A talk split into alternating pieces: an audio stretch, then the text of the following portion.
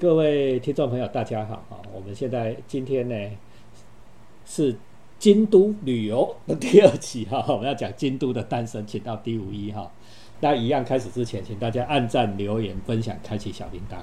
我为大家前情提要一下，上一集呢，从京都一开始，千年以前的平安京啊，然后慢慢的发展到后来迁移到现在的京都，然后后白河天皇呢，在京都呢，哦，开了许许多的新建设的区域，聚集了很多的公卿有钱人啊，慢慢的才使京都发展起来，然后最后呢。后白尔天王盖了一座法圣寺，哈，据说是八角九重塔，八十七公尺啊！你看，呃，当时的建筑技术建了二十几层楼高哦，哦，这是不是令人赞叹，对吗？所以，我们今天要从这里继续讲下去，从法圣寺哈这里继续讲下去。我们请第五位。好，大家好，我是第五一哦。上次讲到法圣寺哦，这个法圣寺有多豪华呢？我们上次没讲完哦，法圣寺有多豪华？法圣寺不但是当时全日本最豪华、最大的寺庙，嗯哼，这个佛寺哦，在法圣寺的参道的这个路上呢，还有其他五座叫做什么什么圣寺，的的庙，有合合称六圣寺哈，嗯，就是他为了要这个白河院哦，这个白河天皇啊，他为了要这个去衬托他的法圣寺有多么豪华、多么伟大，他在这个。参拜的路上又盖了其他五座寺庙，哦，这多花钱啊！你想想看啊，劳民伤财啊，多花钱啊！对，那但是呢，这个这六圣寺呢，现在都没有了啦，都都战火在战火中都消失了。嗯，好，这个我们等一下会讲到为什么在战火中会消失。嗯嗯，好，我们等下会讲到，我们先来讲，哦，京都。什么东西不多哈？我们大家去京都，我们今天也来讲一下京都，来讲京都旅游哈。我们去京都旅游，最去最多的一定就是佛寺跟神社，对不对？对啊，大家去的去黑啊哈。啊，京都什么不多啊？就是佛寺跟神社啊。你知道那个京都，你知道京都的这个佛寺有几间吗？光佛寺不算神社哦。整个京都，整整个京都府哦，这个据说官方统计有一千八百七十七间呢。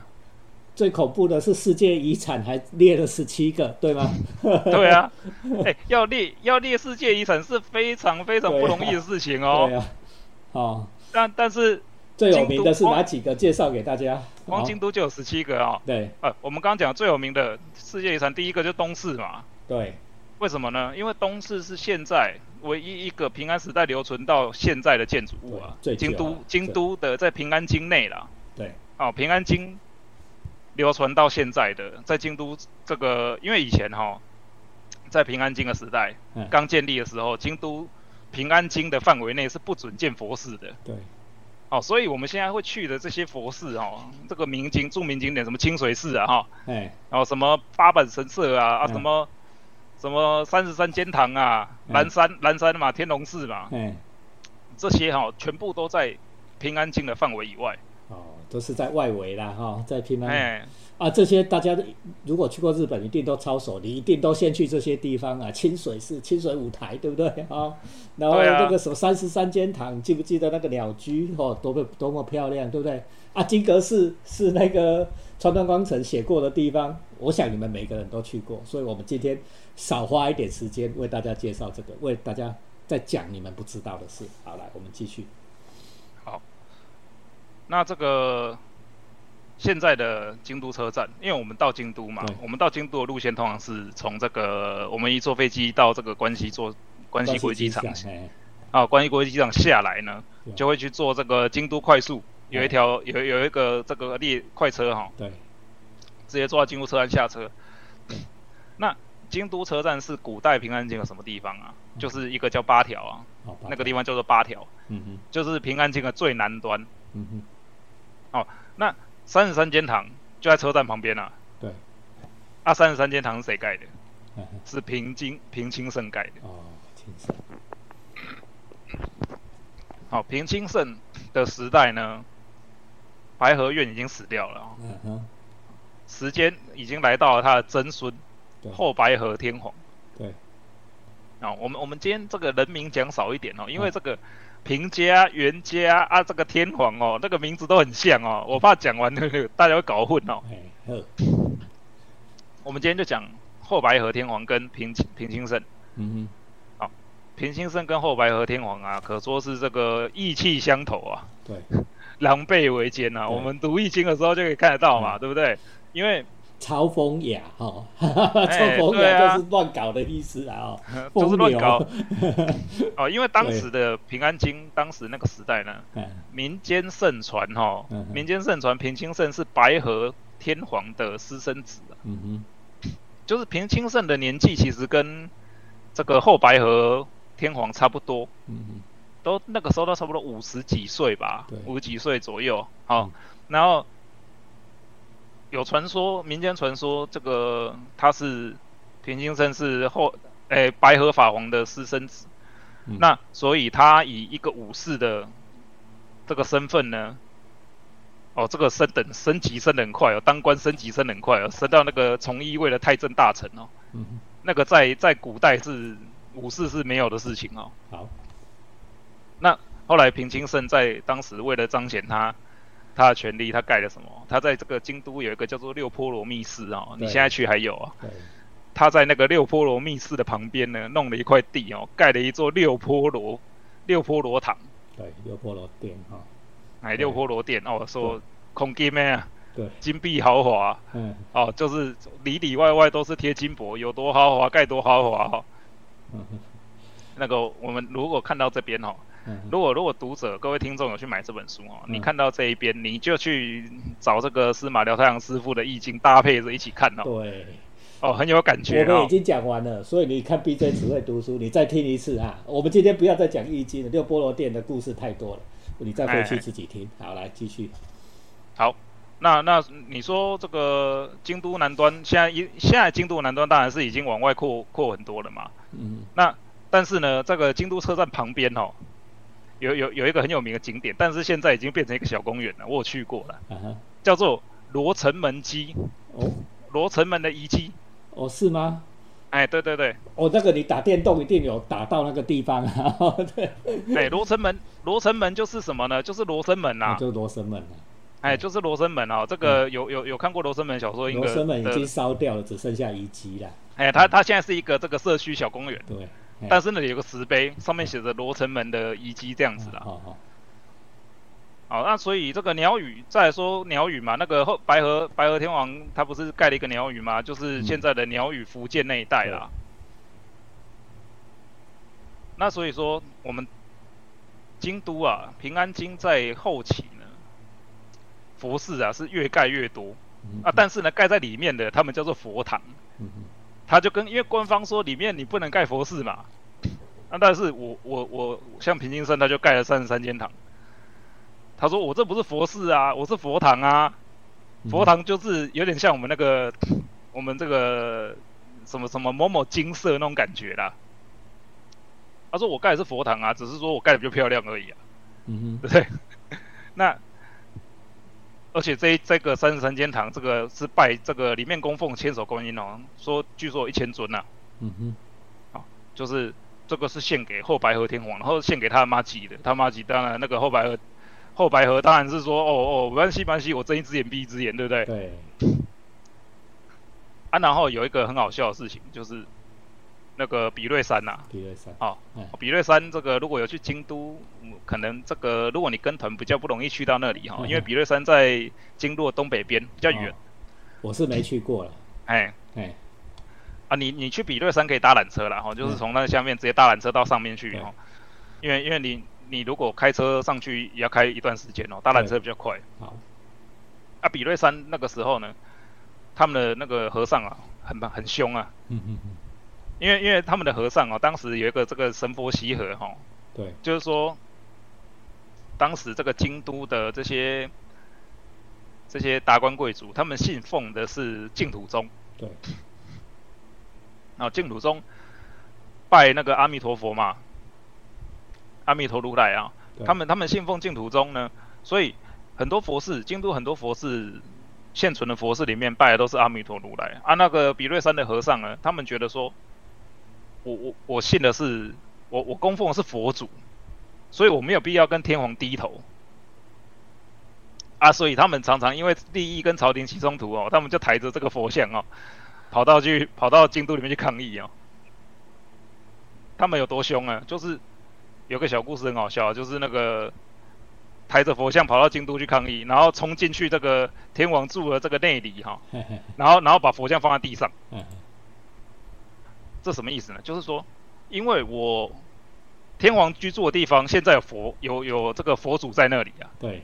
所以佛祖没离开之前，天皇不能进去啊。佛祖比较大啊，对不对？对，佛祖比较大啊。所以你你天皇如果不答应我们的要求，我们就不离开，你不能回家。哦，不错不错，这一招很好。以后我们去台北抗议的时候，可以 可以学一下。哎，对，他说我你不答应我们的要求，我就不把移佛像移走，因为只有供奉神的仆人，也就是说这些僧侣，他可以去移动佛像嘛。对。平常人是不能碰的嘛，对，那天王也不能碰啊，啊，天王看到佛像也要俯首跪拜嘛，对，他又不能回切啊，你你今天不把佛像移走，我天王就永远晾在外面，对不对？对，所以就是那种死皮赖脸的，就是你要本你要答应我要求，要给我多少钱呐？要给我多少田地啦？哦，就是这样啦。然后，所以比瑞山哦，那个规模越来越大哦。对，哦，那吓死人！你难怪你说难怪那个以后后来信长要去烧比瑞山。因为这些僧人实在是太凶了。对。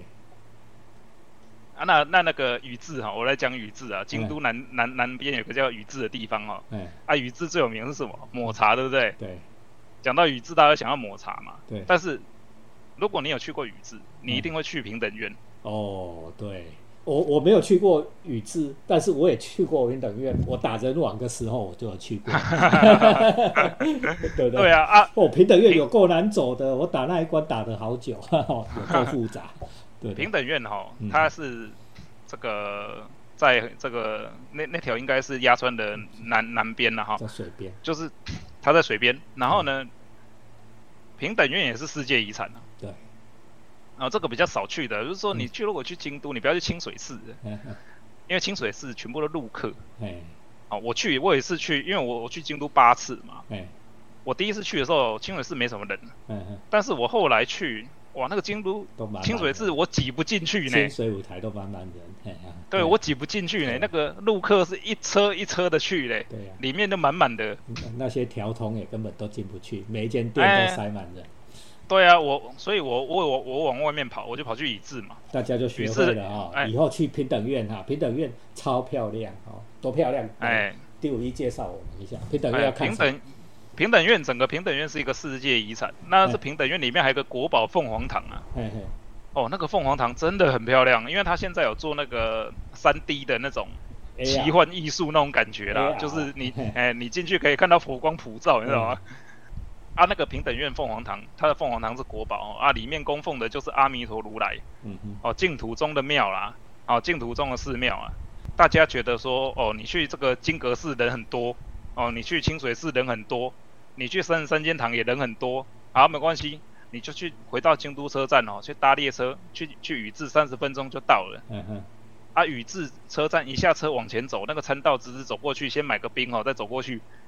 买个那个抹茶冰哈，然后再往前走过去就是就是凤凰堂，平等院凤凰堂很近，哦那边你就可以玩一个下午。我现在想来跟各位介绍这个赏枫的景点。好，最后一点哈，来，哎，我们最后我们来介绍一下赏枫。秋天要到了啊，大家都可以去哈，来。第一个蓝山天龙寺哈，大家应该都去过，因为你有去京都，基本上这个旅游书一定会介绍你去蓝山的。对。啊，天龙寺呢？它其实是一个，也是一个很悠久的寺庙啦。只是说，你去完天龙寺呢，我建议你，好，它后面不是有个那个竹林吗？对对对，有一个那个竹林嘛，对不对？你往那个竹林哦走到底，哦，哎，很多人都走进去拍照就回来了哈，就没有再走了。你那个竹林，你你往它走到底哦，走到那个山脚下哈，你往山上稍微走一段路哈，哦，那沿路的枫叶极美，而且都没有人哦。嗯嗯。哦啊，然后那个枫叶啊，你那个那个你往那条路一直走上去呢，会到一个一个一个寺庙，叫做长吉光寺。哦，这个长吉光寺呢，哇，可以俯瞰蓝山地区。哦。然后枫叶好漂亮啊！从上面看哦，哎，它的枫叶好漂亮，而且没有什么人哦，所以这是秘密景点哦。今天我们哎，秘密景点啊，好啊，哥来。然后呢，这个京都的现在的京都哈，不是平安京哦，现在的京都的哲学之道，可能也蛮多人去过啦。对，哦，是赏枫的非常有名的景点哈，哎，赏樱啦，赏樱花的非常有名的景点。现在很多摊贩啦。哲学之道，你往。只是走走到底会到南禅寺，嗯哼，哦，南禅寺是不用收费的，南禅寺很大啊，然后你走进去晃一晃一圈哦，里面的枫叶超漂亮啊，然后也不会遇到什么路客，嗯哼，或者是团客啦，我不要说路客，说团客啦，嗯哼，团客比较不会去南禅寺，嗯，那南禅寺出来再往上面走一点点，会有一个地方叫永观堂，对，啊，永观堂要收钱的，而且很贵哦，一个人我记得是一千两百五十块日币，嗯哼，要收费的。啊，当然你门票就付，我就进去了。哇，那个枫叶真的是，是一个我不知道该怎么形容啊，因为它有一个，它里面有一个这个造景池，旁边外一圈全部的枫叶，各种颜色，有黄的、红的，它的那个路线都设计得很好。你拍枫叶的时候绝对不会拍到人。第二个秘密景点哈，南禅寺永观堂哦。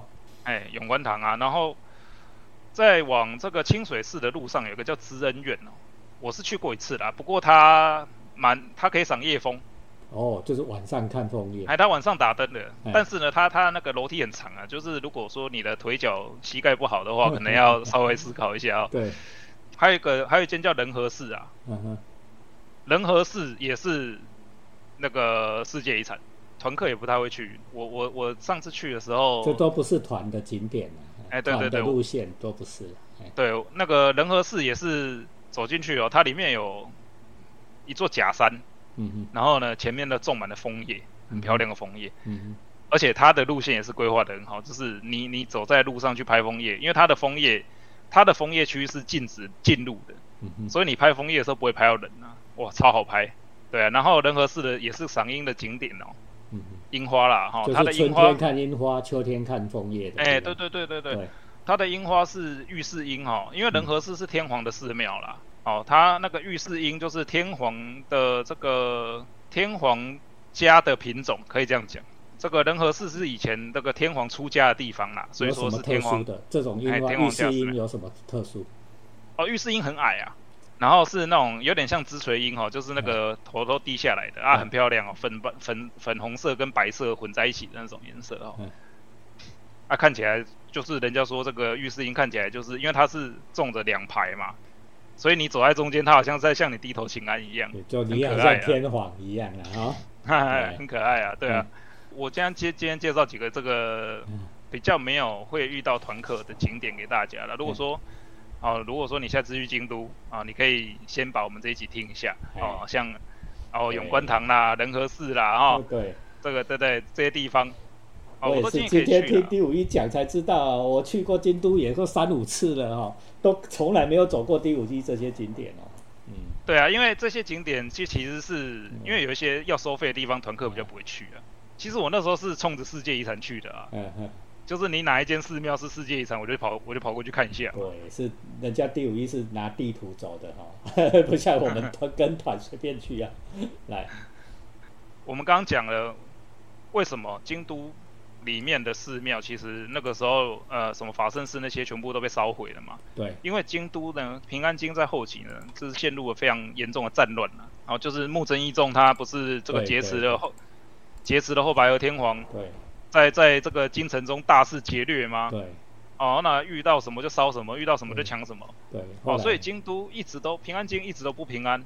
对。所以这个后来镰仓幕府啊，这个元赖朝，元赖朝这个上位之后呢。他镰仓幕府做第一件事情就是复兴京都啊，那但是这个就是之后的故事了啦。哦，这但是能说现在奠基现在这个平安京奠基现在这个京都的基础的人是白河天皇，毁坏他的人是后白河天皇，就是他的曾孙呐。对，现在的京都的雏形大概就是这样子建立起来的。那当然后来丰臣秀吉也大力的建设京都嘛。对，哦，他在。那个聚乐地藏了一座金山嘛，对不对？我们去看丰臣秀吉的故事里面，他都有讲嘛，他的聚乐地里面有个金库，对，哦，里面藏了几万吨的黄金这样子哈。哦，秀吉的故事也是讲不完，我们以后有机会再来邀请再来邀请第五一再来讲大阪城，讲丰臣秀吉给大家听，对吧？哈，金板神慢慢来哈。啊，没问题。我们今天讲到这里哈，就是说 DJ 只会读书哈。我们除了增进你的阅读素养，还带你去世界各地玩啊！这个我们节目做的有没有用心哈？记得按赞、留言、分享、开启小铃铛。我们今天谢谢第五一，拜拜。好，谢谢大家，拜拜，拜拜。